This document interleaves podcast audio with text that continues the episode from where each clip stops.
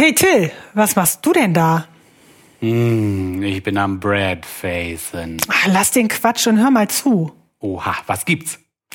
Da haben wir doch vor einer Weile ein Segment über Juden in Florida gemacht, weißt du noch? Hm, ja.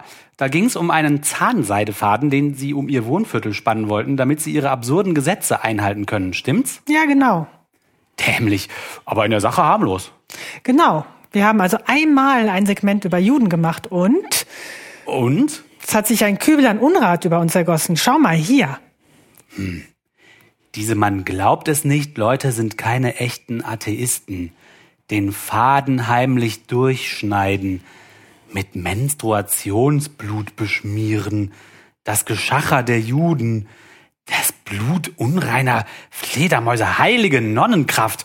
Was ist denn mit denen los? Geht's da wirklich noch um diesen Faden? Übel, oder? Und zumindest zum Teil auch von Leuten, die es wirklich besser wissen sollten. Ah, was machen wir jetzt? Darauf müssen wir in der nächsten Folge eingehen, oder? Auf jeden Fall. Auch wenn es wirklich keinen Spaß macht. Bitter, dass das nötig ist. Hey, hallo Leute, schaut mal, ich habe den Aufmacher für unsere nächste Folge. Ein Priester hat auf Kreta einen Polizisten gebissen. Beamte hatten den Geistlichen angehalten, weil er betrunken mit dem Auto rückwärts durchs Zentrum von Heraklion gefahren war. Tolle Meldung für einen Aufmacher, oder? Äh, nein. Nicht wirklich. Oh.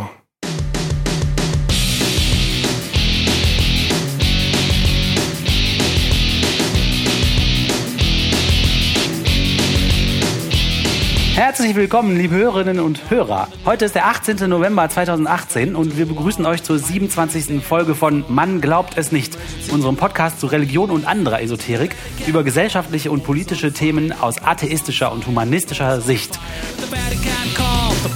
Wir freuen uns wie immer, wenn ihr Kommentare zu unseren Folgen hinterlasst auf man glaubt es nicht.wordpress.com. Hallo Oliver, hallo Martina. Seid ihr alle da? Oh, Ja, ja, ich meine, schön. das ist die akustische Version von Hinter der Säule verstecken. sehr, sehr schön. Ich hatte schon einen kleinen Schreck bekommen. Das war sehr überraschend. Wollt euch nicht erschrecken. Wir haben heute für euch, liebe Hörerinnen und Hörer, die folgenden Themen vorbereitet. Wir beginnen wie immer mit dem Bodycount des Friedens. Wir beschäftigen uns, wie gerade angekündigt, mit dem Segment der Ketzer über die Thematik des Eruf. Oliver berichtet von Bischof Vorderholzers verklärter Logik. Wir bringen Zitate der neuen CDU-Heroes. Es steht endlich fest. Atheisten nerven. Das Bistum Trier hat einen super Plan, da hat Oliver herausgefunden. Martina hat weitere Informationen und Gedanken zum Malteserorden. Oh. Ja, ja. Und zum Ende der Folge beschäftigen wir uns und euch mit euren Kommentaren. Ich würde sagen, wir steigen direkt ein. Oliver, der Bodycount des Friedens, bitte. Der ist in diesem Monat wieder knapp. Seit der letzten Folge gab es zwei Tote und zwei Verletzte in Melbourne, Australien am 9.11. und 52 Tote und 100 Verletzte, also mindestens 100 Verletzte in Mogadischu in Somalia am 12.11. Ähm, damit kommen wir auf 54 Tote und mindestens 102 Verletzte durch religiös motivierte Gewalt. Äh, Habe ich beim letzten Mal schon gesagt. Ich weiß nicht, wie lange wir das noch machen können. Es sieht so aus, als ob die Medien da nicht mehr drüber berichten. Ähm, offensichtlich sind diese Attentate nicht mehr oder ja Morde oder was es sind nicht mehr newsworthy genug, um sie um, darüber zu berichten. Äh, ich hatte so ein bisschen die Hoffnung, dass sie vielleicht auch äh, einfach weniger werden und dass deshalb weniger darüber berichtet wird. Aber ich habe jetzt noch mal ein bisschen geschaut und jede Menge Meldungen gefunden, die eigentlich zeigen, dass der die Anzahl der Hassverbrechen, auch der religiös motivierten Hassverbrechen auf der Welt weit immer immer stärker und immer größer werden. Das heißt, daran kann es eigentlich nicht liegen. Hier habe ich auch zwei Beispiele gefunden. Tagesschau.de berichtet über Nigeria und da gibt es Gewalt zwischen unterschiedlichen Volksgruppen, äh, wie zum Beispiel die Fulani und die Berom. Und da schreibt sogar Tagesschau.de, dass auch Religion eine Rolle spielt und die meisten äh, der einen Partei seien Muslime und die anderen äh, meisten der anderen Partei seien Christen. Da fand ich einen ganz schönen Satz war, dass es also man sich dort offensichtlich auch ähm, per Facebook aufhetzt gegenseitig, äh, dass es da jetzt also Aufnahmen, äh, Fotos von von Opfern der jeweils anderen Gruppe äh, gibt und und besonders häufig geteilt, sagt Tagesschau.de, wenn dann so Fotos von getöteten Babys. Und daneben steht dann der Aufruf an Gott, man möge doch die gesamte Generation der Mörder auslöschen wie, wie sehr Gott sich jetzt da reinhängt, weiß ich nicht, aber immerhin sagen wir, gibt es allein in dieser Region von Nigeria in diesem Jahr schon anderthalb tausend Tote, äh, die aus solchen, aus solchen Angriffen erfolgen. Aber offensichtlich äh, schafft es das im Westen nicht mehr auf die, auf die Medienseiten. Mhm. Habe ich auch noch nie was drüber gehört. Mhm. Aber es klingt krass. Ja, und auch von tagesschau.de gab es eine kurze Meldung, dass die Zahl der Hassverbrechen in den USA äh, im letzten Jahr 2017 wieder deutlich gestiegen ist äh, auf über 7000. Das waren 1000 mehr als im Jahr davor. Boah. Wie, wie immer sind äh, Afroamerikaner die Gruppe, die am häufigsten von Hassverbrechen betroffen waren. Also wie, wie immer dort, dort drüben. Mhm. Und Juden bilden die Gruppe, die am häufigsten wegen ihrer Religion attackiert wird. Ähm, und Tagesschau.de schreibt, dass die Zahl der antisemitischen Angriffe um mehr als ein Drittel gestiegen sind im Vergleich zum letzten Jahr. Wir, wir erinnern uns, dass ja vor zwei Wochen äh, in Pittsburgh äh, jemand in der Synagoge um sich geschossen hat und elf Menschen umgebracht hat äh, mit, den, mit dem Kampfschrei, dass alle Juden sterben müssen. Und dann äh, schließt die Tagesschau.de mit dem Satz, dass äh, 2016 nach den Afroamerikanern noch Schwule, Lesben und Bisexuelle das häufigste Ziel von Hassverbrechen waren. Die sind jetzt offensichtlich von den Juden überholt worden. Ja, man denkt eigentlich, ähm, ähm, dass mittlerweile auch die letzten Religiösen eingesehen haben, wo Judenhass hinführt. Ne? Ja, vielen Dank für diese Zahlen und Recherchen, Oliver. Wir hatten euch versprochen, dass wir uns in dieser Folge mit dem Ketzer-Podcast beschäftigen, weil der Ketzer-Podcast sich auch mit unseren Themen beschäftigt hat. Es ging um den Eruf. Ein, äh, wir hatten einen Bericht über eine jüdische Gemeinde in Florida gebracht, die ähm, ja, ein Eruf, also ein Seil um ein bestimmtes Gebiet spannen, damit sie ihre religiösen Gesetze befolgen können und auch am Sonntag vor die Tür dürfen. Äh, zu diesem Segment, das wir da gemacht haben, gab es einige Reaktionen, halt auch vom Ketzer-Podcast. Die haben da ein eigenes Segment gewidmet in der Folge Nummer 73. Und die Ketzer waren so freundlich, uns den Ton äh, ihrer Folge zur Verfügung zu stellen, damit wir sie hier besser zitieren können. Ähm, deswegen spielen wir jetzt ein paar Zitate aus diesem Ketzer-Segment für euch, immer wieder im Laufe der Folge und wollen dann am Ende so ein bisschen erörtern, was wir darüber denken, was die Ketzer über uns denken. ich fange einfach mal an, den ersten Ausschnitt zu spielen, den ich hier vorbereitet habe. Ja, so unsere ähm, Kollegen vom Man glaubt es nicht Podcast hatten ja neulich wieder eine sehr schöne Folge, wo wir auch äh, nicht wenig erwähnt und gelobt wurden. Vielen Dank. Ich glaube aber, das sind gar keine richtigen Atheisten. Die sind viel zu lasch. Die hatten ja, da gibt's so eine, so eine Insel irgendwie, so eine Sandbank in, bei Miami und da leben überwiegend äh, so Juden und was die jetzt machen ist, die, die, die spannen quasi so einen dünnen Draht oder Seil über ihren jüdischen Stadtteil und dann gilt der ganze Stadtteil quasi als, äh, als Wohnung und dann können sie da hin und her laufen am, am Wochenende. Wo spannen die ihren Kram auf? Da brauchen sie natürlich irgendwas, wo sie diesen, dieses, diesen Faden dran machen können und dann haben sie da ein, äh, haben sie das halt an so öffentlichen äh, Beleuchtungspfosten oder sowas äh, festgemacht. Und dann irgendwann hat die Stadt da diese Beleuchtungspfosten abgemacht und jetzt wollen die Juden, wollen da halt, oder die jüdische Kommune, will da, die wollen jetzt offiziell da ihren dummen Faden ziehen wollen. Da meinten jetzt die Kollegen vom Man glaubt es nicht, schienen sich einig zu sein, ja, das ist also harmloser Unsinn, das ist doch eigentlich ganz drollig, warum soll man da nicht äh, äh, gegen sein? Äh, von daher meine ich, dass, dass äh, wenn man anfängt, solchen schwachsinnigen Forderungen nachzugeben, äh, das kann zu nichts Gutem fühlen, äh, führen. Und da hätte mich jetzt interessiert, wie, wie ihr das seht. Ja, bis hierhin erstmal, später mehr. Zuerst kann der Oliver aber was über Bischof Vorderholzer und seiner Logik erklären, erzählen. Ja, Bischof Vorderholzer erklärt uns, wie Logik geht. Teil 1. Da hat nämlich das äh, Vollerholzer ist Bischof in Regensburg und er hat jetzt Stellung genommen zur Diskussion um die Missbrauchsstudie. Und zwar kritisiert er einen Generalverdacht, äh, der Zölibat seine Mitursache des eigentlichen Problems. Und da sagt er, hm, Wenn der Zölibat ursächlich wäre für diese Verbrechen, wie erklärt es sich dann, dass 99,9 Prozent dieser Fälle von nicht zölibatär lebenden Männern getan werden? Der Mann ist ja super schlau. Das ist ja unglaublich. Und? Ja, damit ist der Zölibat natürlich sofort entlastet. Das kann ja gar nicht sein. Also ich, wenn ich ihn richtig verstehe, und ich habe den Artikel gelesen und geguckt, ob er irgendwie Kontext dazu gegeben hat. Hat er nicht.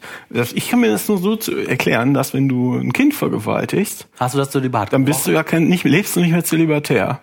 Ach Also so. ist das, äh, genau, dann lebst du nicht zölibatär nee, und dadurch, das wäre aber perfide. dadurch sind keine Kinderschänder zölibatär überhaupt. Also ich hätte es jetzt eher so aufgefasst, wenn man alle Fälle von Kindesmissbrauch nimmt und dann den Teil davon, den zölibatär lebende Männer verüben, dass das dann weniger ist. So ist es aber nicht. Das hat er nicht gesagt. Das äh, hat er so nicht gesagt. Ich habe den Artikel gelesen aus der Mittelbayerischen und äh, er sagt wirklich nur diesen Satz dazu. Und ich weiß nicht, was ihr darunter versteht, aber Ich lese das so, dass er sagt, ja, wenn man halt jemanden vergewaltigt, ist man nicht zölibatär, also kann der Zölibat ja gar nicht dazu können. Da. das ist schon, das ist schon krass bescheuert. Ja, und dann hat er noch zur, hat er sich auch geäußert in dem gleichen Interview zu der Strafanzeige des äh, Instituts für Weltanschauungsrecht.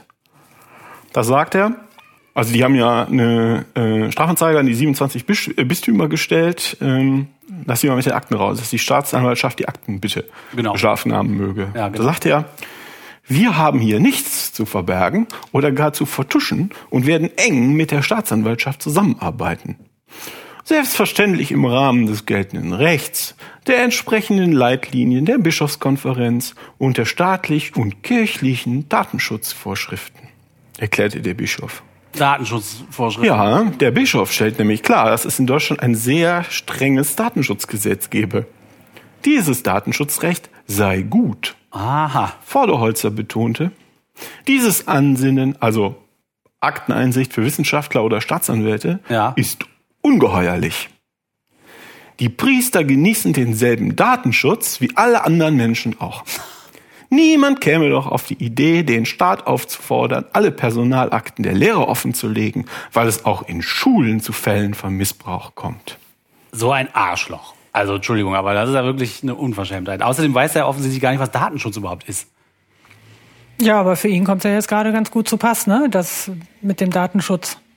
Der hat bestimmt mal irgendeinen Artikel über die neue Datenschutzgrundverordnung gelesen und hat jetzt einfach das Wort für sich entdeckt. Der weiß überhaupt gar nicht, was das heißt, oder? Das ist doch kein Datenschutz. Der wird sehr genau wissen, was das Eben. heißt und dass das hier nicht funktioniert. Aber die, die zuhören, die werden, also die, die das lesen, die werden das nicht alle wissen und dann denken, ja, stimmt ja auch. Also es gibt ja Leute, die sagen, ähm, durch diese äh, durch diese Studie jetzt hat die Kirche endlich mal klar Schiff gemacht und aufgeräumt und Transparenz gelobt und sowas. Ich denke, solche Äußerungen hier machen klar, dass das nicht der Fall ist. Ich meine, hier geht es nur um das Bistum Regensburg, aber habt ihr den Eindruck, ich meine, der Mann sagt, er wird im Rahmen der kirchlichen Leitlinien mit der Staatsanwaltschaft zusammenarbeiten. Wenn, jetzt, wenn es jetzt hier klingelt und die Staatsanwaltschaft kommt rein, meint ihr, dann können wir uns mit den Leitlinien des Podcasts, ähm, Ja, natürlich. also Da ich meine, Datenschutz, Podcast-Datenschutz. es ist, also es zeugt von einer unglaublichen Arroganz. Ja, Ja, Selbst, ein- Selbstherr Selbstherrlichkeit. Genau, genau. Und Ja. es geht immer noch nicht um die Kinder, ne? Es geht nur um die Kirche. Es geht nicht um die Kinder. Ja, und mit welcher Selbstverständlichkeit der davon ausgeht, dass die Kirche auf so einer rechtlichen Insel wohnt, die unantastbar ist für den Staat auch. Ne? Und das ist eine Unverschämtheit, wenn irgendjemand auch nur verlangt, dass man jetzt mal dieselben Gesetze anwendet, die für jeden anderen Menschen auch angewendet werden sollen. Ne? Aber so sind sie es gewöhnt. Das muss sich halt ändern. Ja, das muss sich wirklich ändern. Was machen denn eigentlich die Ketzer? Sind die noch am äh, diskutieren? Ja, die Ketzer diskutieren noch. Wartet. Also ich, ich wäre überhaupt nicht erstaunt, wenn das absolut kein Zufall war, dass plötzlich eine Baumaßnahme diesen E-Ruf zerstört und zwar auch noch so, dass der nicht mehr weiter angebracht werden äh, äh, kann und dass die äh, Ultras dann halt ankommen und da irgendwo einen Ersatz für schaffen müssen. Diese Ultraorthodoxen, die sind sehr gefährlich. Die haben ihre eigenen Schulen. Es geht dann nämlich keineswegs darum, einer Minderheit, die diskriminiert wurde, jetzt irgendwelche Privilegien zu, zu billigen, die die anderen nämlich schon haben, sondern hier wird einer Minderheit das Privileg zugebilligt, wenn man das jetzt äh, äh, durchlassen würde, denen wird das Privileg zugebilligt, ein, in einer Situation eine lokale Mehrheit zu bilden und dort wieder eine andere Minderheit zu diskriminieren, nämlich die reformierten Juden. Und äh, da ist ganz eindeutig, dass das das Schlechtere ist. Und das ist schon kein religiöses Symbol mehr. Das ist ein Fanal der Religiotie, des akribischen Befolgens von idiotischen Regeln. Ja, das äh, hört sich ja nach einer sehr lebhaften Diskussion bei den Ketzern Auf an. einem anderen Kanal. Ich habe in der Zeit einen Artikel online gefunden, äh, wo die Zeit sich damit beschäftigt, was eigentlich die neuen Stars der CDU äh, mit dem Christentum zu tun haben, wie sie dazu stehen. Und ich fand einige Zitate, die die da bringen, sehr bemerkenswert, um nicht zu sagen auch lustig.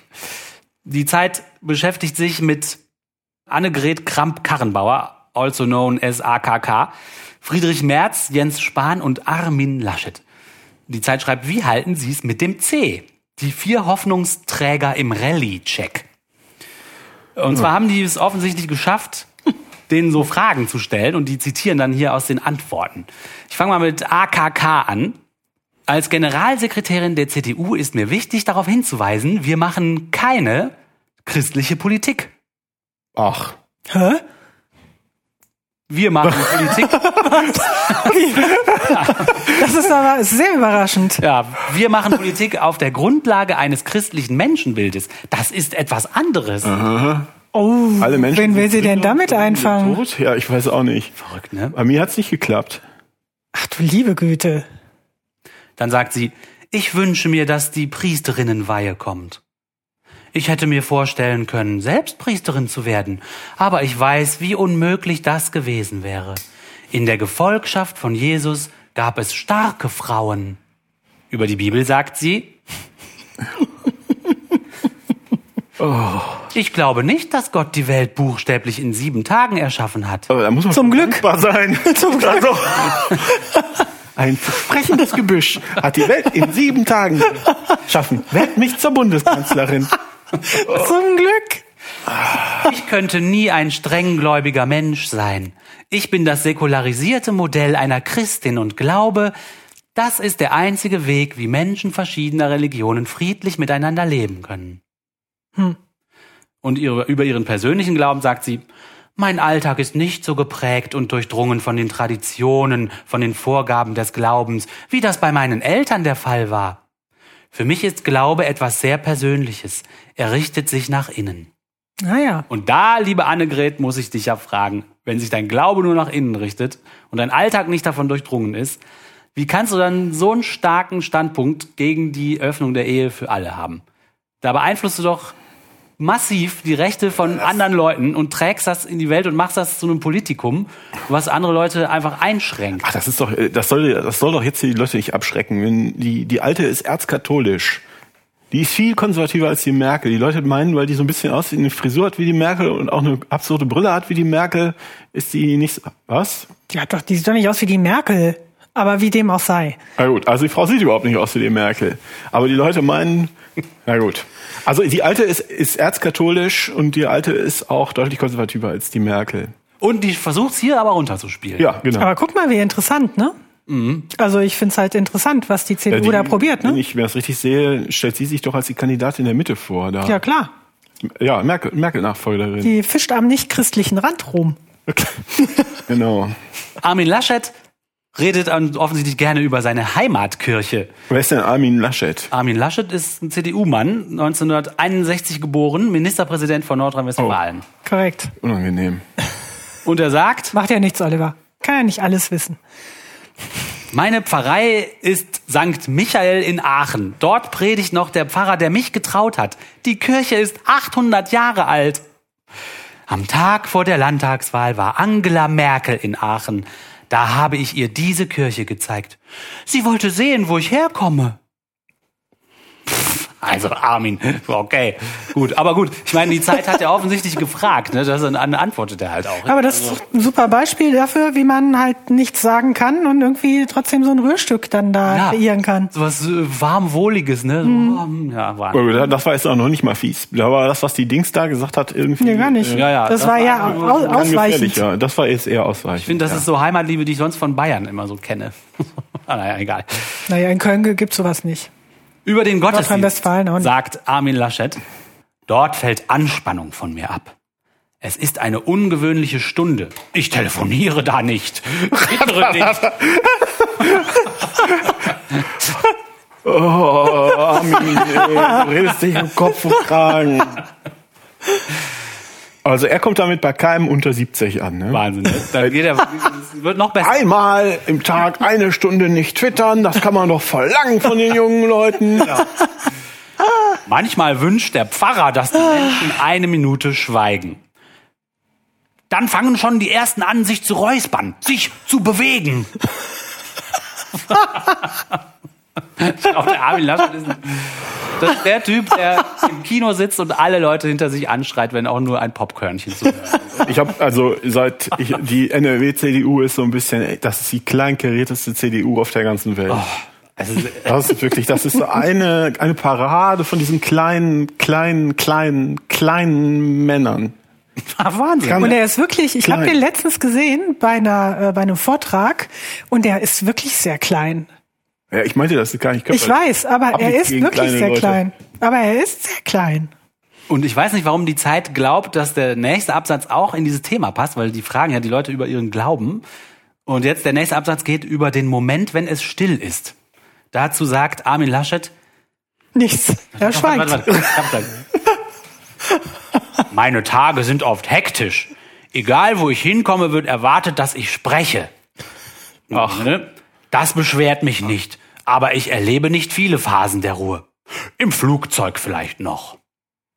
Und da frage ich mich, was hat das mit irgendwas zu tun? Das will doch kein Mensch wissen. Also ich will das nicht wissen. Ja, es ist so Ausweicherei, ne? Die fragen ihn, wie hältst du es mit der Religion? Und er sagt, im Flugzeug sage ich manchmal nichts. Ja, und aber das ist auch so ein bisschen Vereinnahmung, Stille. Ich meine, Ja, ja, auch klar. Atheisten können das genießen, wenn es mal ja, still nein, ist. Aber Ja, das, das das ist ist doch- jetzt was Religiöses auf einmal. Aber das Stille ist doch ein jetzt- das hat der Argument, Gott was, auch. was oft kommt. Wenn wir sagen, wir finden das doof, dass, ähm, dass es hier äh, Spaßverbote an bestimmten, also Gesinnungsprüfungen an bestimmten Feiertagen gibt, dann ist das ein häufiges Argument, ja, man muss ja nicht jeden Tag Lärm machen. Ja, ja, genau, genau, richtig. Ich genieße das auch einfach mal auf dem Balkon zu sitzen. Ja, und wie wir hier lernen, hat die Kirche nicht nur die Menschenrechte Ja, erfunden, ja. sondern auch die Stille. Man soll auch mal ruhen. schlägt, da, das ist die Kerbe, in die er schlägt. ne? Also das ist Das die einzige die Möglichkeit. Stille. Ja, die Stille gehört jetzt leider der Kirche. Wir Atheisten dürfen Ja, das ist nicht die mehr. einzige Möglichkeit, dass die Jugend mal nicht twittert, ne? Ja. Das ist die einzige Möglichkeit. Oder Podcast. Die. Religion. Ständig Womöglich Podcast. noch Podcast hören. Niemand hört Podcasts. Doch, doch, das ist ein Riesending jetzt. Das ist ganz neu. Mhm. Jens Spahn ist auch gefragt worden, wie gesagt. Ja, Wahnsinn. Er sagt über seine katholischen Wurzeln, wo ich herkomme, da fragt keiner, ob man gerne Katholik ist. Man ist es. Meine Eltern, Das kannst du aber auch mit einer ganz anderen Stimme vorlesen. Das ist voll leidend, ne? Also, wo ich herkomme, fragt keiner, ob man gerne Katholik ist. Man ist es. beides. Aber der jammert nicht. Der ist ja so ein, so ein, der ist ja so ein. ich kenne den, ich habe den noch nie reden gehört. Der knarrt. Mein Elternhaus ist gerade mal 80 Meter von der Dorfkirche entfernt. Was ist das? Was soll man da machen? Ist das jetzt? Das heißt, er kann nicht anders. der kann nicht anders. Ist das Moral durch Antilogitronenstrahlung oder was? Geht Ja. er so von Kirchenstrahlung aus? Der Jens sagt weiter. Der Katholizismus ist eine Ressource, die wir noch viel zu wenig nutzen. Er steht mitten im Leben. Er ist das pralle Leben. Das, Eine Ressource. wir nutzen echt viel zu wenig den Katholizismus. Ich finde auch, wir nutzen den super. Weil man da eine Anode und eine Kathode reinsteckt. Ne? Ganzes Atomkraftwerk abschalten. Ich fürchte Das auch. ist, nein, das ist die Nonnenkraft, über die du dir immer redest. Ja gut, aber Wenn der Strom, der dabei rauskommt, der ist für Atheisten nicht verfügbar. Ja, schon, aber wenn du, wenn du einen Generator an die Nonnen anschließt, dann kannst du dadurch Billionen von Gigawatt sparen. Ja, das ist doch mal eine gute Idee von dem Jens. Da muss ich schon sagen, gut ab. Okay, vielleicht sollten wir das an die Grünen weiterleiten, diese Idee, die da irgendwie erneuerbare Nonnenenergie dann produzieren. Ich glaube aber, dass die Nonnenenergie sich nicht so gut erneuert im Moment, in Deutschland zumindest. Stimmt auch wieder. Südamerika geht's besser. Ja, Gelebtes Christentum ist für mich Ausdruck einer inneren Haltung. Aus dieser Haltung leite ich jedoch nicht ab, wie hoch der Beitragssatz der gesetzlichen Krankenversicherung sein muss.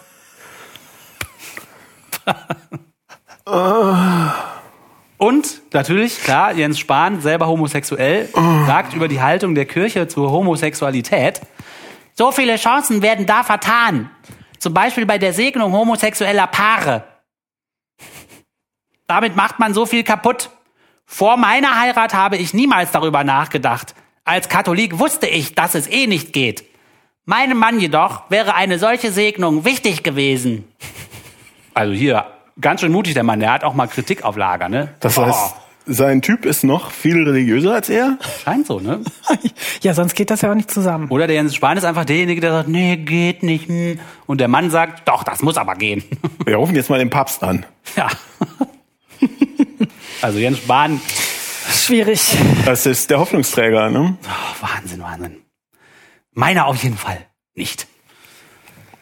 Ja, als vierte Person kommt hier Friedrich Merz ins Spiel, was ich lustig finde, weil die Zeit schreibt eigentlich, das Einzige, was sie darüber schreibt, ist, wir wissen nichts über den. Hier steht, katholisch ist der Sauerländer. Viel mehr allerdings ist nicht bekannt über das Glaubensleben des 62-Jährigen. Ja, vielleicht ist er cleverer als die anderen und gibt deshalb nicht so dämliche Antworten. Ja, aber da muss ich ja nicht drüber schreiben. Wenn ich nichts über den finde, dann muss ich auch nicht als Aufmacher sagen, oh, Friedrich Ja, aber du kannst ja auch nicht weglassen. Er ist ja auch Kandidat. Stimmt, als Aufmacher, als Aufmacher, ja. Achso, Aufmacher, was war denn der Aufmacher? Der Aufmacher ist, die Zeit schreibt über die vier Superstars der CDU, wie die es mit der Religion halten. Achso, okay. Aber wir wissen es nicht.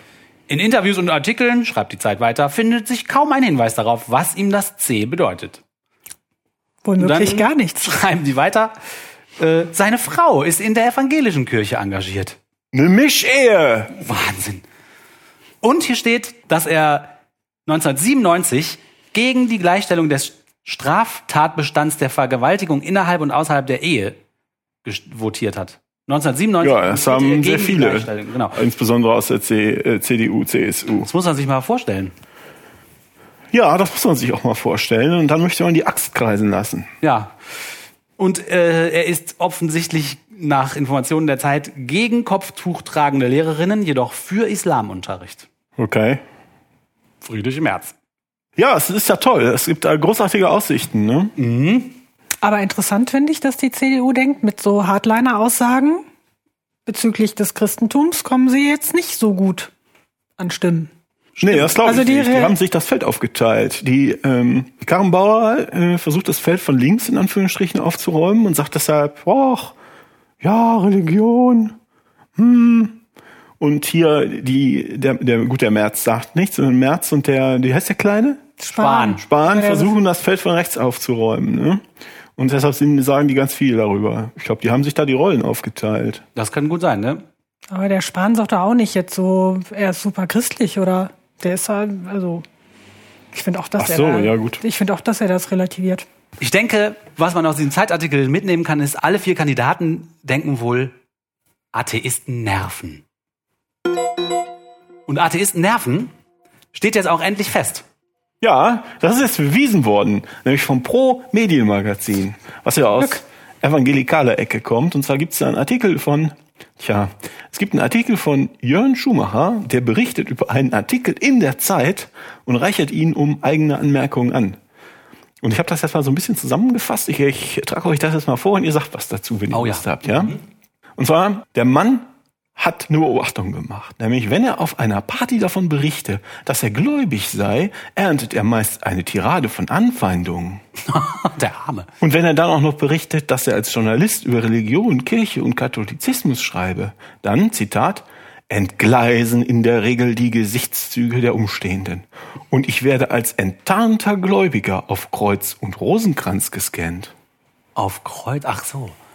Irgendein bekennender Heide fühlt sich durch meine bloße Existenz persönlich beleidigt und schmeißt mir ein Katholizismus ist alimentierter Kindesmissbrauch an den Kopf. Der arme Mann, der hat ja traumatische Erfahrungen auf dieser Party gemacht. Ja, der wird dann nämlich auch als das personifizierte Mittelalter bezeichnet.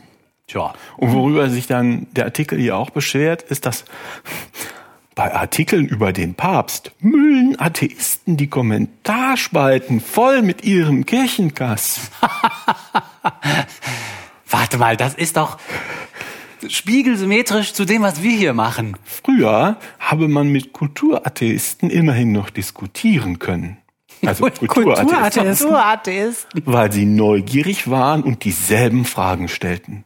Gibt es ein Leben nach dem Tod? Worauf kann man hoffen in dieser Welt? Der moderne Heide, also im Gegensatz zum Ku- Kulturatheisten, hingegen wolle nicht diskutieren. Es genügt ihm, die eigene Ignoranz bestätigt zu sehen. Der moderne Atheist mime den Ratio Übermenschen nur. Er interessiert sich jedoch nicht für philosophische Theorien und Beweise. Der gemeine Heide. Ist das eine geile Ausdrucksweise? Das finde ich super. Moderne Heide. Der moderne Heide. Ja, ja. Und dann sagt er noch, der moderne Atheist hat sich in seiner spirituellen Unbehaustheit derart häuslich eingerichtet, dass er keiner weiteren Hoffnung bedarf. Oh, ist das herrlich. Das ist halt ein echtes Zuckerstück. Dabei ist sich der Autor sicher, also jetzt der Autor des Zeitstücks, über den Pro berichtet, dabei ist sich der Autor sicher, dass jeder Mensch an einem Punkt im Leben stoßen könne, wo Hoffnung bitter nötig sei. Irgendwann stellt sich doch die große Frage nach dem Sinn, wenn man in die Jahre kommt, weil Verwandte sterben oder Freunde. Ja, So. also Atheismus gegenüber, die einen sind Atheisten, die anderen sind hoffnungsvoll, die einen sind äh, kulturell begabt, die anderen sind, äh, was war's? Bekennende Heiden Spirituell unbehaust. und spirituell unbehaust. Also Atheisten nerven den. Und äh, ich muss ja sagen, also was ist das für ein toller Glaube, wenn er noch nicht mal damit klarkommt, dass andere den nicht haben. Also wenn das ihn so sehr in seinem Selbstbewusstsein empfindlich stört, dass Leute sagen so, hä, daran glaubst du wirklich? Wenn er das nicht aushalten kann, dann ist das aber ein Glaube, der nicht viel für ihn tut, offenbar, oder? Mir scheint das auch sehr übertrieben, was er da schildert. Also Mich hat nach zweimaligen äh, Lesen eher gewundert, äh, was er offensichtlich auf Partys erstmal allen erzählen muss, wie religiös er ist. Also ich meine, ich bin ja Partys und sagen, du, ich bin übrigens Atheist, das ist toll. Ich habe da auch und sollst du mal, ah, was machst du? Du glaubst noch an Jesus? Das können wir ändern. Ja. Also das, was, äh, Aber Missionarstum gehört doch zum Christentum total dazu. ja, aber das ist ja was anderes. Das ist dann was Edles. Ja, ja, ja. Aber das Er möchte, ich glaube, der möchte bestaunt werden. Lustig auch, dass der das mit den Kommentarspalten. Wir machen uns ja immer über die Kommentarspalten bei YouTube von unseren Videos lustig, wo die Superchristen unsere Kommentarspalten voll spammen. Und der sagt, dass der empfindet es genau umgekehrt. Das ist schon lustig. Ich meine, da kann man sich ja beinahe zusammentun. Er liest einfach keine Kommentarspalten, insbesondere nicht bei YouTube. Das ist doch die Lösung einfach. Kulturatheisten. Kulturatheisten Ja, das waren nur die Guten. und Twitter-Atheisten. Die nervendigen sind die Twitter-Atheisten und die coolen Atheisten, die man wenigstens noch irgendwie akzeptieren kann, sind die Kulturatheisten. Ne? kein Niveau mehr bei den Atheisten, ne? Nur noch bei den Religiösen. Ich glaube, ich lasse mir ein T-Shirt drucken, wo drauf steht Heide. Oder wie? Moderner, moderner Heide. Und auch so ein bisschen typisch ist halt auch die Verzweiflung, dass man, dass ihnen nichts anderes übrig bleibt, als äh, am Ende dann noch zu drohen. Ne? Warte du mal, bis du stirbst. Warte du mal, bis du stirbst. Dann glaubst du auch. Dann glaubst du auch. Genau, am Sterbebett werden sie alle gläubig, ne? Aber wenn er die seine Freundinnen und Freunde auf Partys anpimmelt mit seiner Religion, kriegt er eins aufs Maul. Ich glaube, das ist die äh, schöne Botschaft. Jedenfalls scheint er in den richtigen Kreisen zu verkehren. Ja. Ja, einen super Plan hat auch das Bistum Trier. Sollen wir nicht zwischendurch nochmal hören, was die Ketzer so, sind die denn immer noch am Schimpfen? Die Ketzer sind, glaube ich, immer noch am Schimpfen. Warte, wir hören noch mal, ich schalte noch mal kurz um. Ich habe übrigens noch eine andere Meinung dazu. Ich würde den Ehrruf errichten lassen und ihn dann an einer unansehnlichen, einer uneinsehbaren Stelle durchschneiden. Oh, dass sie dann vielleicht erst nur nach ein paar Monaten merken, dass er gar nicht bestanden hat die ganze Zeit, dass sie rückwirkend die ganze Zeit gesündigt haben. Dein Mangel an ketzerischer Energie äh, finde ich jetzt aber eher enttäuschend. Ich habe mir nämlich schon den frisch aus der Ketzereiwerkstatt äh, den Religiotentroller 2000 überlegt.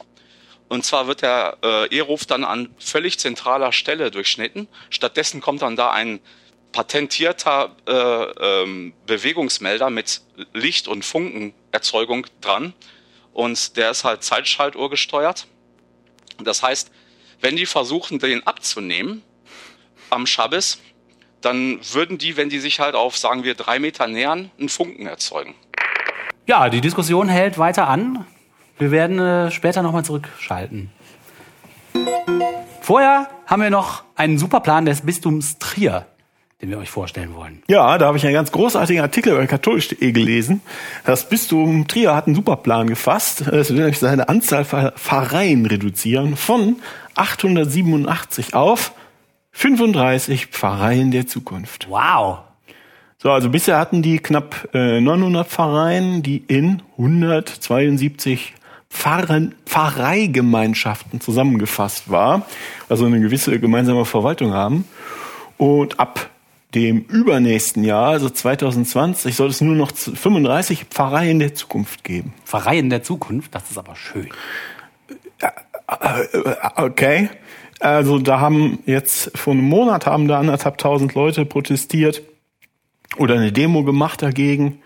Und äh, das sind die Gläubigen da selbst aus Trier und die sagen, dass Kirchengemeinden nicht gegen ihren Willen aufgelöst werden dürfen. Also wenn eine Pfarrei verschwindet, ist die Kirchengemeinde weg oder wie hat man sich das vorzustellen? Ich bin überhaupt nicht informiert über die. Ja, über genau die Nomenklatur kenne ich auch nicht, aber das, die wollen halt, die Leute, die da gläubig sind und Mitglied sind und Geld dafür bezahlen, möchten halt gerne, dass ihre lokalen Dienstleistungen da bleiben, dass auch ein Pfarrer ansprechbar ist. Ne? Mhm, ja, verstehe. Und äh, die äh, das Bistum hat sich aber ausgedacht, dass das nein, das müssen wir anders lösen. Äh, wir machen dann so eine Top-Down-Struktur mit äh, mit so ähm, Leuten, die dann da durchreisen und die entsprechenden äh, Dienstleistungen anbieten.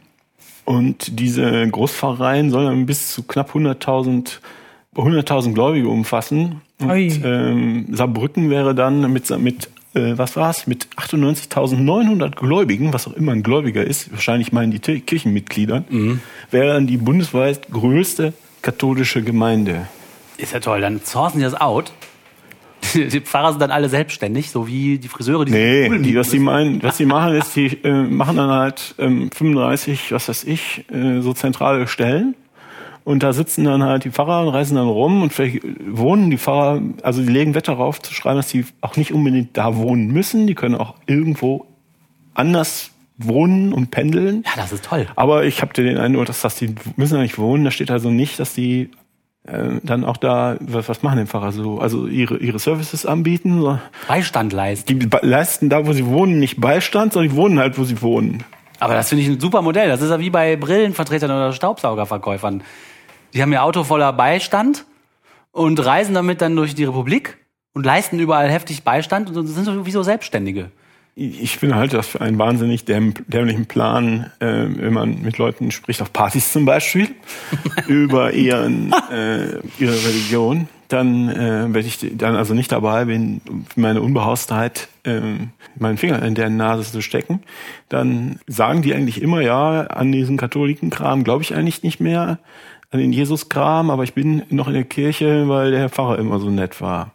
Das stimmt. So, das kenne ich. da lokal irgendwie eingegliedert sind. Und das ist auch das, was sie haben, dass sie immer in Kindergärten sind, dass sie halt die Jugendveranstaltungen haben. Es fällt den Leuten echt schwer, da auszusteigen. Mhm. Auch wenn die ja nichts mehr glauben. Kenne ich eine ganze Reihe Leute, mhm. die sagen, aber ich, die haben doch immer die Jugendsachen veranstaltet und so weiter und so fort. Mhm. Und das ist nicht zu machen, äh, zu sagen, also dieses ja, es gibt wahrscheinlich immer noch lokale Bind also lokale Services, aber dadurch, dass die Leute da nicht mehr sind vor Ort, nicht mehr residieren in Anführungsstrichen, ich halte das für einen echt dummen Fehler. Das ist taktisch total unklug oder Von denen, aber für uns ist es auch cool, wenn das dazu führen würde, dass die Leute gar nichts mehr damit zu tun haben, dann ja, genau. Und dann hast du irgendwo bist du hast du eine Pfarrei der Zukunft, bist du einer von 98.900 Leuten. ja. Und ja, verliert man den Bezug. Das glaube ich auch. Also war Bottrop eigentlich cleverer mit ihrer Kinderkirche. Stimmt. Ja, und ich meine, was ich verstehe auch gar nicht, warum die das machen. Die, die haben die Kirchensteuerzahlen werden immer höher und höher. Die, es kommen unglaubliche Summen äh, zustande, dass sie da jetzt meinen, sie müssten sich hier jetzt gesund schrumpfen. Vielleicht zu wenig Pfarrer. Ja, das habe ich auch schon gehört. Ne? Die importieren jetzt da ständig Pfarrer aus dem Ausland. Ja, ja, schon. Und so lange. ähnlich wie, wie wir Pfarrer exportieren ins Ausland, hauptsächlich welche, die hier bei Grenzverletzungen erwischt worden sind, äh, ist das Ausland natürlich auch interessiert daran, die Pfarrer loszuwerden, die im Ausland Grenzverletzungen begangen haben. Ne? Die kommen dann also hier und hier hin und machen dann hier ihre Jugendarbeit. Wobei Zusammenlegungen gibt's ja schon länger, ne? Also auf kleinerer Ebene, weil das auch keinen Spaß macht, als einziger Gläubiger in so einer Dorfkirche zu sitzen, ne? Was machen die Ketzer eigentlich? Sollen wir da noch mal reinhören, Ja, was bei denen so los ist? Ich höre noch mal kurz rein. Achtung. Ich habe mich dann noch mal kurz mit den Reinheitsriten beschäftigt. Und damit das auch alles hygienisch ist, wende ich das halt homöopathisch an. Aber der Witz ist, wenn du äh, was unre äh, wenn du etwas mit Unreinem in Kontakt bringst, dann wird das sofort unrein. Und das Unreinste, was ich finden konnte, es gibt tatsächlich nur, also Menstruationsblut ist extrem unrein, äh, unkoschere Tiere, also träfende Tiere sind unrein und Tiere in der Milch der Mutter zuzubereiten ist extrem unrein. Das heißt, ich baue, ich mache mir jetzt eine Ursubstanz. Das wusste ich zum Beispiel vorher auch nicht. Fledermäuse sind sehr unrein und menstruieren. Ich dachte, Das du heißt würdest jetzt jetzt, diese Pfosten, wo der, wo der Faden dran hängt, mit äh, dem Blut menstruierender Schweine einreiben. Nein, nein, nein, würde eine Schweine- menstruierende Fledermaus ranhängen. Nein, Schweine menstruieren nicht. Deswegen Fledermäuse. Das heißt, ich mache jetzt eine Ursubstanz, die halt aus äh, ähm, Spuren von äh, äh, Fledermaus entsteht, die in Fledermausmilch, also es muss ein Säugetier offensichtlich sein, äh, gekocht wird. Äh, das, das potenzierte Wasser sozusagen, das das Gedächtnis an die Unreinheit enthält, äh, ausgekippt. Äh, außerdem, die müssen nur glauben, dass das äh, in entsprechender Weise äh, unrein ist. Okay, Okay. ja gut. Weiter. Weiter, weiter. Liebe Hörerinnen und Hörer, ein kleiner Aufruf in halbeigener Sache. Wir hatten euch ja gebeten, uns Fotos von euch beim Breadfacen zu schicken. Ultimativ aufgefordert haben die Leute. Ultimativ aufgefordert und ein riesen Dankeschön geht an Twitter-User Ja. Arrested Shady Down. Downs. Ein super süßes Twitter-User-Bild mit einem Toastbrot Down. vorm Gesicht. Wunderbar, vielen Dank. Und Aber nur eins, aber ne? nur ein einziges ist gekommen. Ey, das ist doch nicht gut, ey, Leute. Das kann doch nicht sein hier. Wir setzen hier Trends. Bisschen wenig. Ja, ähm, und deswegen, ich würde sagen, ähm, Also Leute, schickt uns mal Fotos schickt uns Fotos. Äh, vom, vom, vom Breadfacen. Ja, wir machen dann auch welche von uns. Und Das Tolle ist ja, eure Gesichter sieht man ja gar nicht, weil die stecken ja in den Toastbroten dann. Und wen meinen wir? Wir meinen euch. Bernd, Föhn, Sky Daddy, Frieda Jessens, Willi, Holger Gronwald, Karl-Heinz Büchner, Meaning, Annika und wen es noch so gibt. So, das Wir waren jetzt- wollen Breadfacing Das war sehen. jetzt gro- großes Shoutout an euch und an alle anderen. Publikum mitmachen. Die Martina hat äh, weitere Aspekte über den Malteserorden rausgefunden. Ja, vor zwei Folgen, also in der vorletzten Folge haben wir ja schon mal über den Malteserorden gesprochen, ähm, von dem äh, Oliver ja meinte, es sei eine Anomalie. Oh, Ja, ich erinnere mich. Ich, Ja, und es ist auch eine Anomalie, es ist wirklich seltsam. Wir haben so äh, andiskutiert, dass da ja ein Haufen Adeliger unterwegs ist, die äh, sich da irgendwie äh, verbünden, aber auch äh, durchaus katholische Personen in diesem Orden organisiert sind. Äh, und die haben auch eine rechtliche Sonderstellung, die hat mich jetzt nochmal interessiert. Nämlich äh, der souveräne Malteser Ritterorden, der ja auf eben ein Ritterorden noch aus Zeiten der Kreuzzüge äh, zurückgeht, ist ein originäres nichtstaatliches Völkerrechtssubjekt. Und das hat mich sehr interessiert. Äh, wie kann es sein, dass eine solche Organisation, die katholisch ist und deren Zweck es ist, sozial karitativ tätig zu sein, also eine, eine solche Stellung hat? Im ja, das hört sich kompliziert an. Was bedeutet denn das genau? Ja, was bedeutet das genau? Da muss man sich halt erstmal anschauen. Ich habe versucht, das etwas zu re recher- recherchieren. Im Völkerrecht hätte ich jetzt erstmal gedacht, sind halt Staaten vertreten. Ne? Ja, So, also es gibt so bestimmte m, Regeln, die halt das Miteinander von Staaten regeln, zum Beispiel im Kriegsfall, dass man da eben bestimmte oder die Staaten oder eben Völkerrechtssubjekte einigen sich drauf, dass da, dass man bestimmte Dinge untereinander tut oder auch nicht tut. mhm, genau. So, warum gibt es jetzt einzelne Organisationen, die einen Sonderstatus haben? wir können ja erstmal schauen, wer da überhaupt einen Sonderstatus hat. Was sind Völkerrechtsobjekte? Einmal Staaten, das sind halt die meisten. Dann gibt es äh, derivative Völkerrechtssubjekte.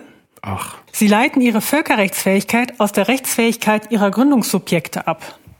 Ja, das heißt, man kann sich zu mehreren Staaten zum Beispiel zusammentun, einen Bund gründen und damit dann auch eben diese Rechte haben, die sonst Staaten haben. Ah, okay, also zum Beispiel Europa. Ja, die EU zum Beispiel wäre sowas oder ähm, weiß ich, die NATO oder so, ne? Die würden da wahrscheinlich entsprechend auch so gelten. Also ist der Malteserorden sowas wie die NATO? Ja, das ist ja interessant, wie es dazu kommt. Also es gibt die, es gibt auch noch eine, eine Sonderregelung für NGOs, also Nichtregierungsorganisationen, die international halt tätig sind. Ja. Die werden hier keine äh, souveränen Völkerrechtssubjekte, aber die können einzelne Rechte erhalten, um eben international tätig zu werden. So, und jetzt haben tatsächlich, wenn man sich das anschaut hier, ich habe jetzt bei Wikipedia geschaut, es gibt aber andere Quellen, die haben das auch übernommen aus irgendeinem Lexikon. Also es gibt tatsächlich diesen besonderen Fall der originär nichtstaatlichen Völkerrechtssubjekte. Das sind eben keine NGOs, die haben die im Prinzip diese vollen Rechte, die auch Staaten haben, wobei das, denke ich, anders ausgelegt wird. Und das ist einmal der souveräne Malteser Ritterorden. Habt ihr eine Idee, wer es sonst noch sein könnte? Das Rote Es sind Kreuz. drei. Ja, das Rote Kreuz, sehr gut. Till. Das Internationale Komitee vom Roten Kreuz und das dritte originäre nichtstaatliche Völkerrechtsobjekt ist der Heilige Stuhl. Also, diese, diese drei Subjekte haben also hier einen Sonderstatus und stehen somit im Grunde auf einer Ebene gleichberechtigt mit Staaten. Und wer vergibt denn diesen Status Aha, überhaupt? genau. Und das hat mich jetzt interessiert. Also erstens, wer vergibt das? Und zweitens, wie kriegt man das wieder weg? Ja, Ja, ja genau. ja das ist ja interessant, dass, der, dass hier diese, diese Organisationen wirklich so einen, äh, einen hohen Status haben. Was? Es war recht schwierig. Ich, also ich fand es schwierig, man gerne von den Hörern ähm, Hinweise, äh, wo man das nochmal nachlesen kann. Ich fand es äh, schwierig herauszufinden, wie die Malteser an diesen Status gekommen sind. Also an einer Stelle steht, dass sie äh, ähm, nachdem Napoleon sie ja erst vertrieben hat aus Malta, äh, dann später äh, wieder anerkannt worden sind als souveräne Organisation. Ich will jetzt gar nicht in diese Geschichte so groß einsteigen. Finde, das ist bestimmt interessant, aber jetzt ja nicht so das Thema unbedingt.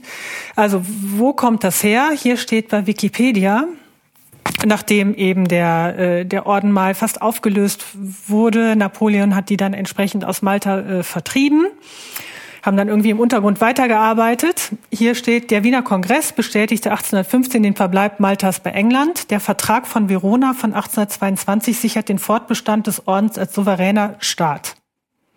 Ah ja. Also aus der Zeit, mh, denke ich, muss das irgendwie kommen, dass die äh, als Staat irgendwie angesehen werden und hat bisher halt niemand was äh, gegen unternommen. Interessant fand ich dann nochmal zu schauen, weil ich da nicht weitergekommen bin, dass man das nicht mehr irgendwann aufgelöst hat, wann das beim Internationalen Roten Kreuz dazu gekommen ist. Also ich habe ein bisschen geschaut dann beim, äh, beim Internationalen Komitee des Roten Kreuzes, die jetzt ja auch sich erweitert haben um den Titel Roter Halbmond. Also Internationales Komitee. Und zwar ist das, hat sich das gebildet 1863 im Kontext eben von kriegerischen Auseinandersetzungen. So, und hier geht es darum, dass dieses Komitee bestimmte Regeln rund um vor allen Dingen Kriege zwischen den Völkern, ja, die Einhaltung sicherstellt. Ja. So, also als Aufgabe haben die sich genommen, die Gründung nationaler Hilfsgesellschaften für Kriegsverwundete, Neutralität der Verw Verwundeten, Entsendung freiwilliger Pflegekräfte für Hilfeleistungen auf dem Schlachtfeld. Und zwar hier und noch ein paar weitere Punkte. Und zwar hier unabhängig eben davon, welchem, welchem Staat man angehört. Ja, das ist natürlich praktisch, wenn man auf dem Schlachtfeld zwischen zwei Parteien, die sich streiten, operiert, dass man sagen kann, ich gehöre weder zu euch noch zu euch. Ne? Ja, so. Und das ist das, was zumindest das Rote Kreuz hier auch auf ihrer äh, Webseite jetzt schreibt, dass sie das humanitäre Völkerrecht vertreten. das unter äh, den Völkern verbreiten und eben dafür sorgen wollen, dass das eingehalten wird, sowohl in Kriegs- als auch in Friedenszeiten. So, und da habe ich mir gedacht, na, das macht jetzt vielleicht doch Sinn, dass eben eine, irgendeine Entität, irgendein Subjekt, was außerhalb der Staaten steht, eben für sowas zuständig ist. Ja, beim Roten Kreuz finde ich auch, dass das Sinn macht. Es ist zwar abstrakt, sich das vorzustellen, dass es so ein völkerrechtliches Subjekt gibt, was gar kein, gar kein äh, Territorium hat und so, ne? Ihr findet das, äh, dass das Sinn ergibt und äh, äh, glücklicher Zufall ist, dass es drei nichtstaatliche, völkerrechtliche, souveräne, was auch immer Organisationen gibt. Alle drei führen ein Kreuz im Wappen. Mhm. Das ist purer Zufall. Das, das habe ich nicht gesagt. Ja, aber das ist interessant, weil tatsächlich, wenn man sich jetzt die Aufgaben anschaut, die hier in den Vordergrund gestellt werden, also der Malteser Hilfsdienst macht auch solche Leistungen, ne? Die sagen ja, sie sind karitativ, ja, Moment, und so weiter. Also daran kann man das schon aufhängen. Aber auf der anderen Seite muss man sich da auch mal vor Augen führen, wem man sich hier anvertraut. Ne? Also, genau. ja, und das ist, das ist jetzt der Punkt, wo wirklich, wo ich finde, eine starke Kritik reinkommt, also von uns und reinkommen muss, weil hier ist ja wieder überhaupt nicht getrennt Religion und äh, eben bestimmte Aufgaben, die Menschen übernehmen können, sollen, müssen, auch zwischen den Staaten, aber die bitte nicht so durch eine bestimmte Religion geprägt sein dürfen. Also nochmal ja. hier, warum sollen, warum soll der Malteserorden für sowas nicht zuständig sein? Im äh, historischen Lexikon Bayerns äh, steht drin über den Malteserorden, dieser Ritterorden bildet neben seiner sozial-karitativen Aufgabenstellung eine internationale Kooperation des katholischen Hochadels, der durch seine von zahlreichen Staaten anerkannte Souveränität, hier sieht man, woher erhält er diese Souveränität? Die Staaten könnten wahrscheinlich dagegen votieren, dass es das noch gibt. Hm. Scheinen aber viele nicht zu wollen, eine wirksame Interessenvertretung ermöglicht. Also eine wirksame Interessenvertretung des katholischen Hochadels. Krass. Also irgendwie das, was man, also was ich so durch das, was ich gelesen habe, was man so vermutet, man fühlt das ja so, da sind irgendwie Prinz von und zu unterwegs ne, und sagen, wir sind hier karitativ tätig. Aber im Grunde ist es halt eine sehr mächtige Organisation, die auch noch so eine rechtliche Stellung hat, so eine besondere rechtliche Stellung, äh, das finde ich wirklich skandalös. Noch ein weiteres Beispiel, was absolut dagegen spricht, dass diese Herrschaften sich mit sowas beschäftigen sollen, wie äh, karitativen Tätigkeiten oder man sollte es ja wirklich an Leute übergeben, die sich damit auskennen, auskennen und nicht äh, so christlich geprägt sind. Es gab im Jahr 2017 einen Machtkampf im Malteserorden, wo äh, sogenannte katholische Hardliner sich mit ähm, oder ultrakonservative Hardliner, so nennen die äh, gemäßigten Mitglieder des äh, Ordens sie, äh, angelegt haben mit eben eher gemäßigten. Was war der Grund? Der Grund war, ich zitiere hier mal, der Prinz von Böselager, ist es ein Prinz? Nee, es ist ein Herr von Böselager, ist äh, heraus, hinausgeworfen worden von dem Herrn Festing. Festing warf Böselager vor, er habe den Einsatz von Kondomen gegen die Ausbreitung der sexuell übertragenen Immunschwächekrankheit AIDS in Myanmar nicht verhindert. Ach du Scheiße. Das heißt. Also ich meine, was könnte, ja ne, wie könnte man, also ja, ist man doch sprachlos. Jetzt muss man sagen, dieser Festing ist dann höchstpersönlich vom Papst da entfernt worden. Aber ich meine, wer so dermaßen mega beknackt unterwegs ist. Aber das ist das ist ganz normal. Das ja, ist, ich denke auch. Die katholische Kirche äußert sich da immer genau in diese Richtung. Ja, das Mutter, das Mutter Therese ja hat das auch gesagt. Das ist auch, was die, die Kardinäle sagen, die durch Afrika reisen und sagen, benutzt bloß keine Kondome. Äh, sterben ist edel. Da müsst ihr halt an AIDS sterben, aber benutzt auf keinen Fall Kondome. Das ist ja nichts Neues. Nee, das ist nichts Neues. Aber ich dachte nicht, dass so eine humanitäre Organisation wie die Malteser da der Kirche genau so Folge leisten. Die sind doch nicht Nee, nee, nee, ja, aber die sind. Die leisten ja die Folge. Die sind die ja. Kirche. Die sind, ja. und es ja. in ihren Statuten steht, sie sind absolut, also der Papst ist weisungsbefugt. So. Das heißt, der Papst hat gleich zwei von diesen Dingern erwischt, von den dreien, ne? Der Papst hat sich seinen eigenen Stuhl als souveräne Entität eintragen lassen und seinen Malteserorden auch noch. Da hat er praktisch. Ja, ab und zu hört man auch merkwürdige Sachen über das Rote Kreuz, aber. Ja, wollte ich gerade ähm, sagen, sind die denn auch so christlich? Ich dachte, das Rote Kreuz wäre eine der wenigen äh, weltweit operierenden humanitären Organisationen, die eben nicht so christlich sind. Also der Malteserorden ist eine Lobbyorganisation in eigener Sache. Da geht's unglaublich viel Geld. Da geht's um Macht. Ich glaube nicht. Ja, nebenbei machen sie auch noch Die äh, nebenbei machen sie auch noch die sozialen Dienste, die sie sich aber auch äh, vergolden lassen ne, von den Staaten, wo sie sie machen. Also es wird hier wieder klar, finde ich, dass das nicht in einer Hand liegen darf. Nee, und ja. dass der Adel abgeschafft gehört. Ja, der Adel sowieso. Auf der anderen Seite muss ich auch sagen, also klar, wenn die ihre, wenn die eine Interessensvereinigung da gründen wollen, ist das ja ihr gutes Recht, aber es darf bitte nicht äh, völkerrechtlich irgendwie eine Sonderstellung daraus entstehen. Sollen sie sich doch zusammenrotten, das kann man eh nicht verhindern. Aber äh, dass es auf dieser Ebene halt noch so rechtlich manifestiert ist, finde ich wirklich äh, schockierend. Finde ich auch. Ich sehe gerade, das wird euch freuen, dass der Kardinalpatron des Malteserordens Raymond Kardinal Burke ist. Das ist der Kardinal oder einer der Kardinale aus den USA, die im letzten Monat gesagt haben, ja, diese Kinderfeckerei, das äh, wäre, das müsste sich die, dem müsste sich die Kirche jetzt endlich mal stellen und äh, die schwulen Netzwerke Ach, der ist aus, äh, ausräuchern. oh. Ach, guck mal an, da schließt sich doch der Kreis. Ja, schön. Ich verstehe nicht, warum da nicht mal, also sind da jetzt so viele Länder dafür, dass man das nicht ab. Äh, ja, aber wer soll das denn machen? Kann. Erstens gibt was ist denn, wenn du jetzt zum Beispiel eine Regierung in Belgien bist? Stört dich das wirklich so sehr, dass es die gibt? Also, dass es den Malteserorden gibt als völkerrechtliches Dings da, du sagst, ja gut, ich leg mich mit dem, mit, äh, mit den Katholiken an. Ich glaube, das interessiert dich einfach nicht. Das ist ein prima Vehikel, um alle möglichen Geschäfte zu machen und um sich gegenseitig auf die Schulter zu klopfen und um sich äh, Rechtsstaatlichkeit zu entziehen, indem du halt deinen eigenen Passport äh, zückst. Niemand von uns hier kann seinen eigenen Pass machen mit, wir könnten jetzt einen Pass machen mit Kartoffeldruck ähm, selbst herstellen. Das fangen die an zu lachen, aber die ziehen halt ihren Pass, wenn irgendwas ist und sind alles Diplomatenpässe, dann verlassen die halt äh, Krass, ne? das Gebäude, ne, wo was auch immer war. Willst du dich mit denen an, anlegen? wenn du Belgien bist oder irgendwer, wozu denn? Ja, wahrscheinlich lässt man dann einfach den Status quo so bestehen, ne? bevor man da genau. ein riesen Unwetter aufziehen sieht. Und die sind bestens, äh, allerbestens vernetzt, ne, ganz offensichtlich. Ja, natürlich. Natürlich. Das ist, also ich finde, wenn man sowas sieht, das ist dann, das finde ich so sehr entmutigend. Ja, das, im gewissen Sinne ist das entmutigend, aber im gewissen Sinne sind die auch egal. Ha. Ich meine, die, die Leute hier machen hier in Deutschland äh, fahren die rum, die Krankenwagen, und sammeln die Leute ein. Da ist ja auch nichts Ehrenrühriges da dran. Die Leute, die da mitmachen, machen das für einen guten Zweck und als Job, wenn sie ein bisschen Geld kriegen, das ist nichts Schlimmes. Gut, dass sie dann hier irgendwelche Mauscheleien vornehmen. Ich weiß es nicht. Ich finde es auch, ich finde auch, dass sie weg sollten. Ähm, ist, wie gesagt, eine Anomalie, aber. Na gut.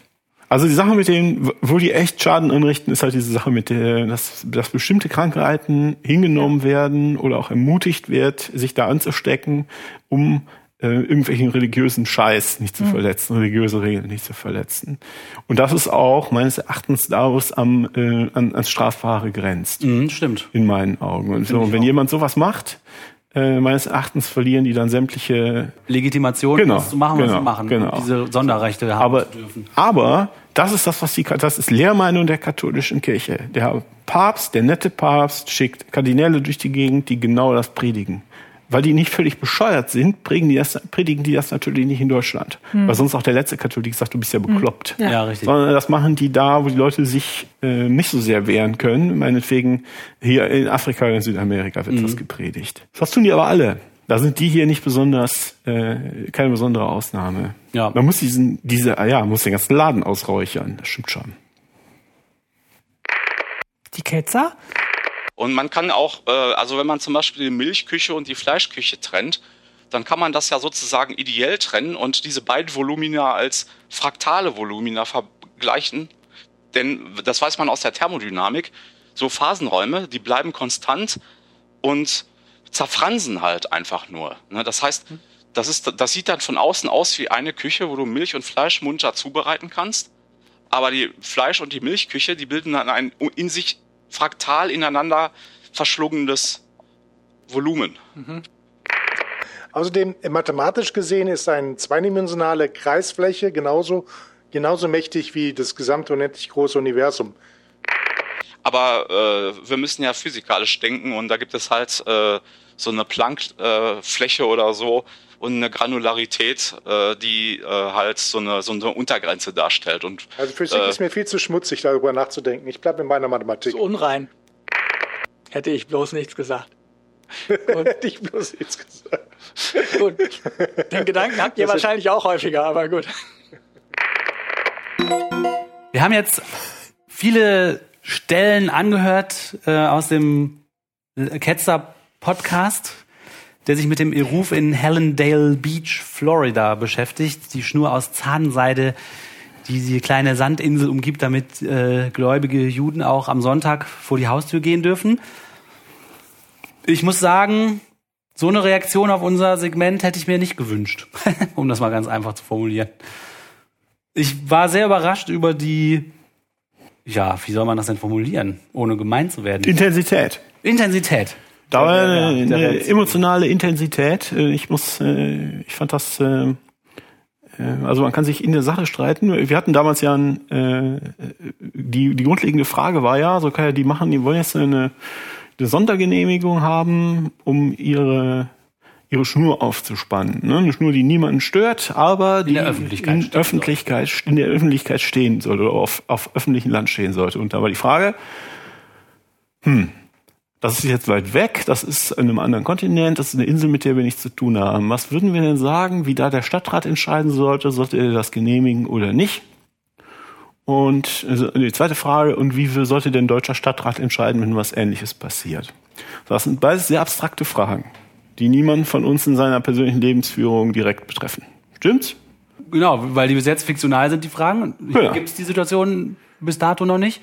Und mein Leben betrifft es nicht, weil ich als Atheist damit sowieso nichts zu tun habe. Genau. Es ist mehr so ein Gedankenspiel, ne? Ja, aber gut, man könnte sich jetzt schon vorstellen, dass in der eigenen Stadt so ein Draht gespannt würde. Also, Ja. Ja, genau, kann man sich vorstellen. Aber das ist jetzt vorstellen. nichts, das, Das ist nicht äh, konkret. es steht, steht nicht an. Mit einer Axt vor der Tür. Nee. Also es ist nichts, was, äh, was ansteht. Ja, stimmt. Richtung. Es war auch das erste Mal, dass wir uns in dem Podcast, im Rahmen des Podcasts, mit was explizit Jüdischem, mit einem jüdischen Ritus und einem jüdischen Einer jüdischen Problematik. oder jüdischen, einem jüdischen Thema beschäftigt haben, was die so machen und äh, um, um ihre, wie ich finde, leicht absurden ähm, Regeln einzuhalten. Genau. Die 613 Regeln, die sie haben. Und es war schon, also ich fand, empfand es also als ähm, ausgesprochen unschön, dass wenn wir einmal was über Juden machen, dass es dann also ein wirklich so negative, auch aus dem Proportionalen rausgeblasene negative Reaktion gibt. Woher jetzt auch, wie wir, wie wir eben gehört haben, sich also Racheaktionen ausgedacht werden. Ja, diese, das grenzt ja schon fast an Gewaltfantasien, ne? wie da sich dann vorgestellt wird, irgendwelche automatischen Funken Sachen zu bauen mit Blut und Menstruation und also da, das ist ja, also ich komme darauf nicht klar. Ich finde das super merkwürdig. Also wie kann man denn bei der Diskussion um so eine Schnur dann so mh, solche Hassfantasien entwickeln? Also ich finde auch, dass die, also diese Bedrohlichkeit durch diese scheinbar empfundene Bedrohlichkeit durch so ein so eine Schnur, das steht ja in keiner Rela- Relation zu dem, was da tatsächlich gemacht wird. Und dann diese Reaktion war schon unproportional zu dem, was da diskutiert wurde. Ja, und ich Also das ging schon Gefühl, ziemlich das machte, hinaus. Da wurde sich auch so reingesteigert, so da noch einen draufzusetzen und das noch krasser auszudenken, sich was man da jetzt. Schweineblut und nein, Schweineblut ist nicht schlimm genug. Fledermausblut. Fledermausblut müssen wir nehmen und so weiter und so fort. Also ich hatte, ähm, als ich das, äh, als ich das gesehen hatte, musste ich denken, ähm, wie das denn wohl für eine jüdische Person ist, die das jetzt, die ja den Ketzer-Podcast hört. Weißt du? Ich würde aber auch gerne die Argumente mir nochmal anschauen. Also die waren ja wirklich so äh, empört über unsere Meinung, die ich als äh, tolerant bezeichnen würde, bei etwas, das man nicht sieht, was einen kaum stört. Also ich meine, was, was ist jetzt wirklich das Schlimme daran? Also erstmal wurde ja aus, auf diesen äh, ultraorthodoxen Juden rumgehackt, dass die sehr gefährlich sind, äh, dass die dann einen Stadtteil da annektieren wollen, dass die ihre Kinder in komische Schulen schicken. Also da finde ich, werden so viele Dinge vermischt. Also, dass die Kinder in ordentliche Schulen gehen sollen, Okay, sollen sie ja bitte machen. Das hat aber Sicher. doch nichts mit dem Eruf zu tun. Das sollen sie machen müssen. So, das hat aber nichts mit einem Eruf zu tun. Also was ist das Problem mit dem Eruf? Ich habe mir mal einen wissenschaftlichen Artikel durchgelesen, der sich mal angeschaut hat, 2003, den Konflikt in Outremont, glaube ich, wird's ausgesprochen. In Kanada, da gab es ein, genau einen Konflikt über den Eruf. In vielen Orten gibt es keinen Konflikt über den Eruf. Es stört die Leute nicht. Und äh, es gewährt halt den Ultraorthodoxen, die bestimmt Regeln befolgen, die uns nicht passen. Aber sorry, das ist ihr gutes Recht. Also Ja. die können so schrullig leben, wie sie wollen, dass sie ihn. Also jetzt in, in Montreal war es so, dass die Chassiden, die eben auch, das wurde im Ketzer-Podcast auch angesprochen, die auch in der Bronx sehr stark vertreten sind. Das sind die, die auch sehr auffällig sich kleiden, die sich aktiv abgrenzen in der Gesellschaft. Ne? Die haben hier diese Schillerlocken und die haben diese weiten Mäntel, die Frauen haben Perücken auf. Also die sehen optisch ganz anders aus. Die wollen nichts mit dem Rest der amerikanischen Bevölkerung zu tun haben. Die stilisieren sich als bestimmte Gruppe, die sonderlich ist, die ihre Leute auch nicht gut behandelt. Es gibt ein Buch von der Deb Deborah Feldman, Unorthodox, Unorthodox, das sehr bekannt geworden ist, haben wir, glaube ich, auch mal besprochen weiß ich nicht mehr genau, wo sie, ist schon lang, wenn, dann ist es schon lange her, sie hat sich daraus befreit, die werden da äh, wirklich unmenschlich behandelt, aber Entschuldigung, das hat nichts mit dem Erof zu tun.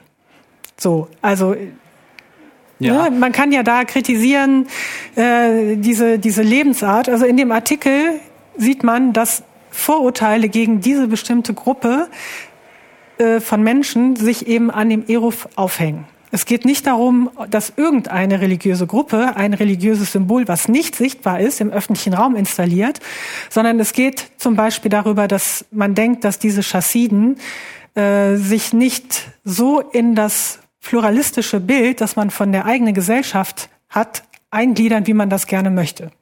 Genau. Ja, Ja, also Ja, ne, es geht gar nicht darum, wenn das jetzt jemand anderes wäre, aber es ist, man möchte das nicht. Man möchte diese Leute nicht haben. Man möchte, äh, dass alle sich bitte so zu benehmen haben, wie man äh, sich das vorstellt.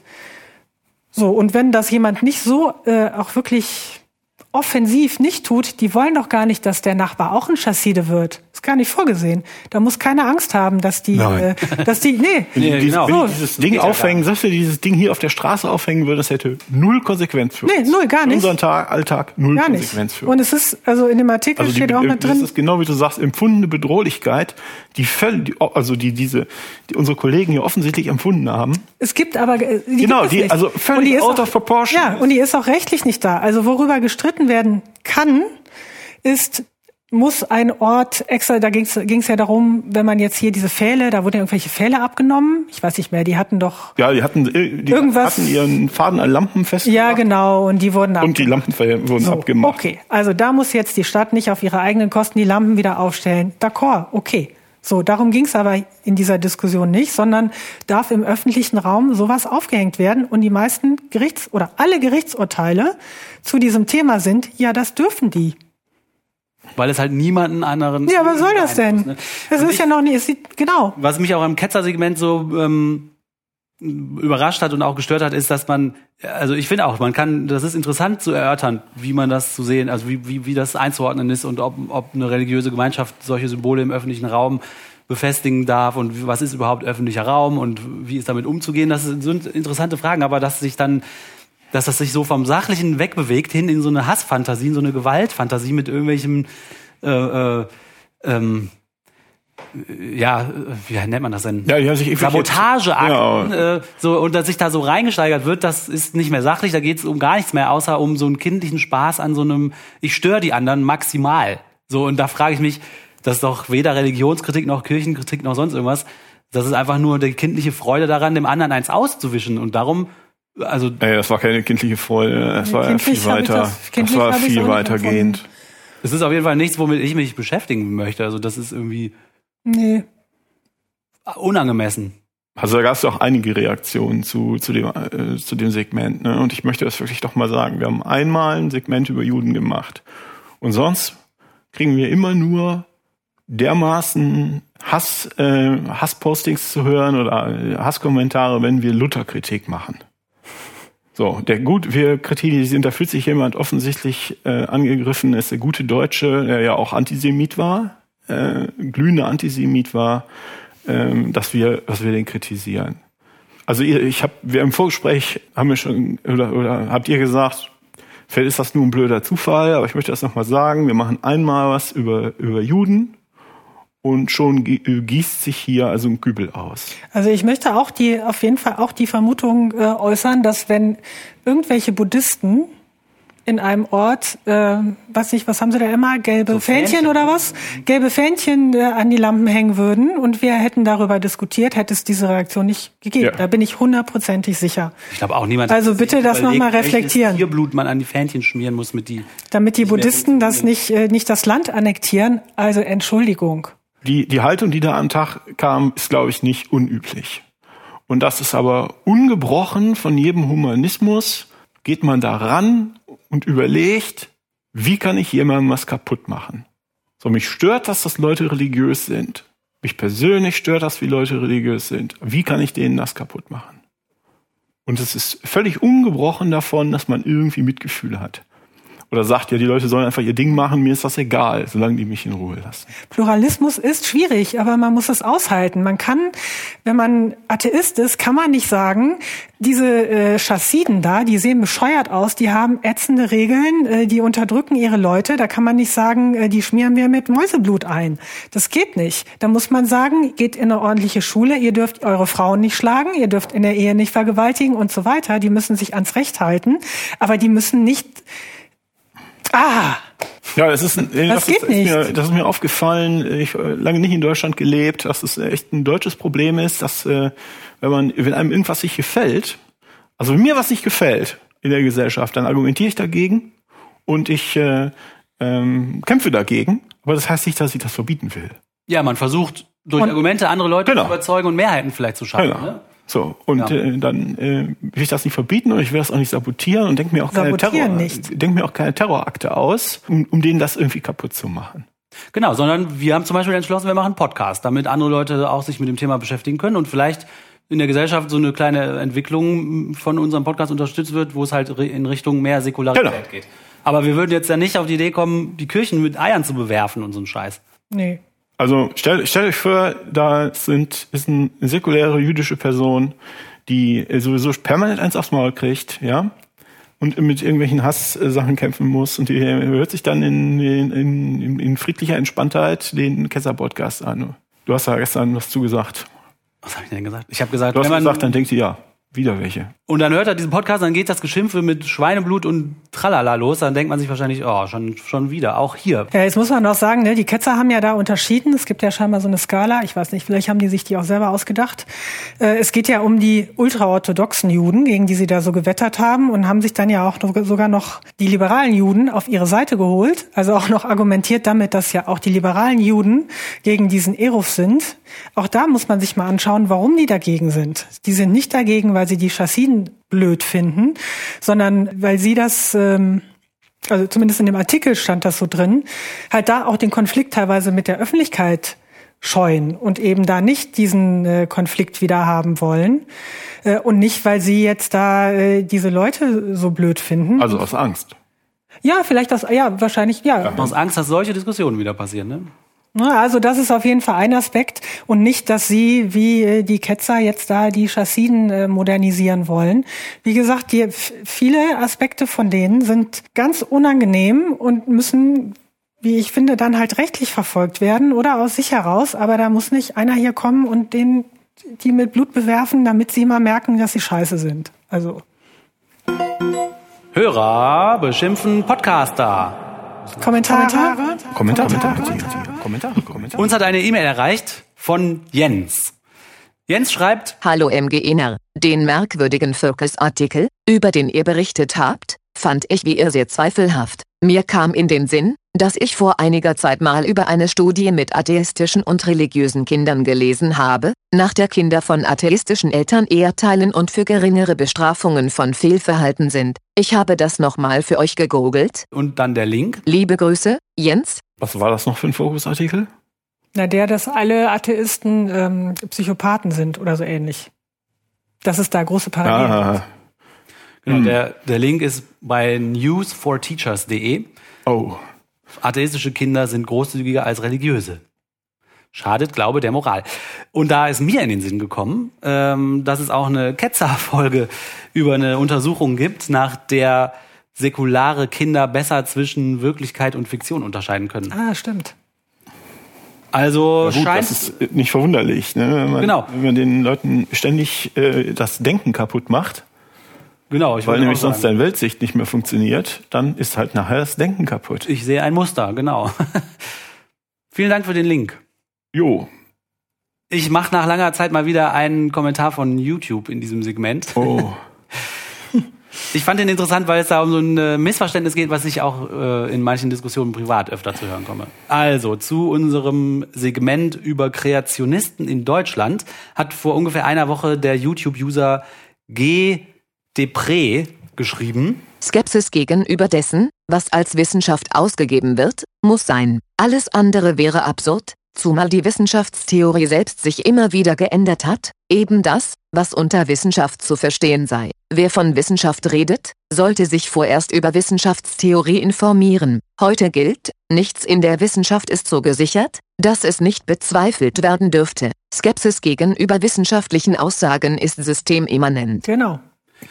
Lieber G. Depré, eigentlich würde ich sagen, ich gebe dir total recht, aber das ist nicht die Schwäche der Wissenschaft, sondern ihre Stärke. Ja, das würde ich aber auch so Das sehen. stimmt.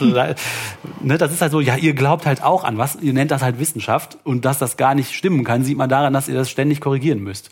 So, ja, das ist nicht die Schwäche, das ist die Stärke. Dadurch sind wir seit so langer Zeit jetzt der Wirklichkeit immer ein Stückchen näher gekommen. Genau, deswegen glaubt glaubt man äh, nicht mehr an daran, dass äh, Gott in sieben Tagen die Welt erschaffen hat.